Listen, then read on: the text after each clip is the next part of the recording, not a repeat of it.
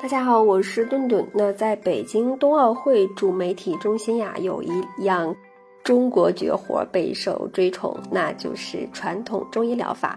北京冬奥村的中医药体验馆呢，也成了世界各国运动员的打卡点。现场呀，就有那个外国的运动员说，中国的中医药非常棒，穴位按摩、拔罐儿，那他们也在训练中也是经常用，非常有效。那提到拔罐儿与奥运会。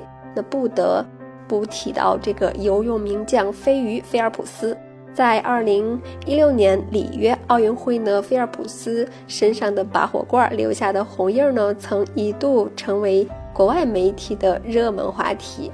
那么拔罐为啥受运动员的青睐呢？拔罐呀，是以罐为中心，利用燃火、抽气等方法呢，产生负压，那使之吸附于。选取的这个体表位置上，那从而呢，对于人体的皮肤区域、那经脉穴位进行刺激，从而呢，起到一个疏通脉络、行气活血、消肿止痛、祛风散寒的作用。那对于运动员来说，在剧烈运动之后会有大量的乳酸聚集，那一般呢是在一到三天达到高峰，所以呢会产生延迟性的肌肉酸痛。那经常运动或者健身的人，其实对于这种疼痛感也是深有体会。每动一下，呢，牵扯到的肌肉就会感觉到疼的怀疑人生。那拔罐呢，则是可以避免乳酸呢在体内聚集，预防和缓解剧烈运动以后呀这个肌肉酸痛。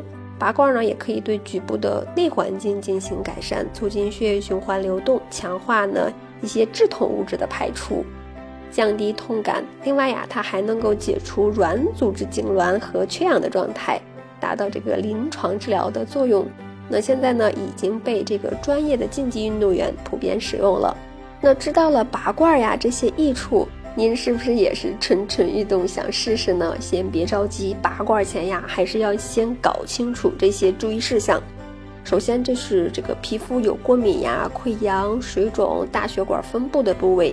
不适合拔罐儿，再一个呢，就是高热、抽搐，还有这个孕妇的腹部、腰底部等也是不适合拔罐儿的。那拔火罐的时候也要注意，不要误伤或者是灼伤、烫伤皮肤。拔罐呢，也不是越久越好，那需要在专业医生根据具体的情况进行判断。